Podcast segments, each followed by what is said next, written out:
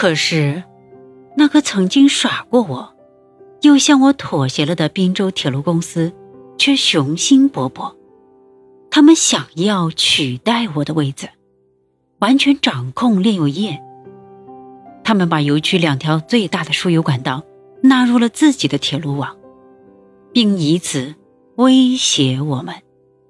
而这一工程的负责人是波茨先生，他任职于滨州铁路的子公司帝国运输公司。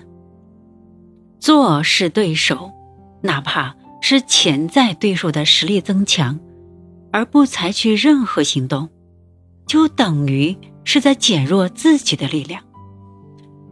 拱手让出自己的位置，我才不会那么笨。我的行事作风是，抢在别人之前实现目标。于是我马上委任精明能干的奥黛先生创建了美国运输公司，和帝国公司打响了自卫反击战。托上帝的福，我们的努力总算没有白费。还不到一年。我们掌控了油区百分之四十的石油运输业务，阻止了波茨先生的攻击。我和波茨先生的决斗才刚刚开始。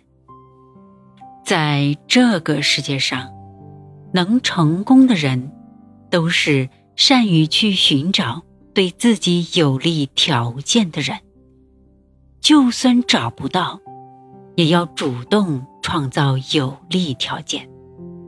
过了两年，在滨州的布拉德福德又发现了一个新油田。奥黛先生立马带领着他的职员们扑向那个令人眼红的地方。他们夜以继日，终于把管道铺到了新油田。可是，油田那群见油眼红的家伙疯狂开采。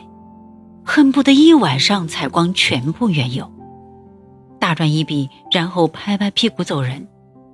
因此，无论奥黛和职员们怎样努力，都不能满足那帮家伙的运输和储存需求。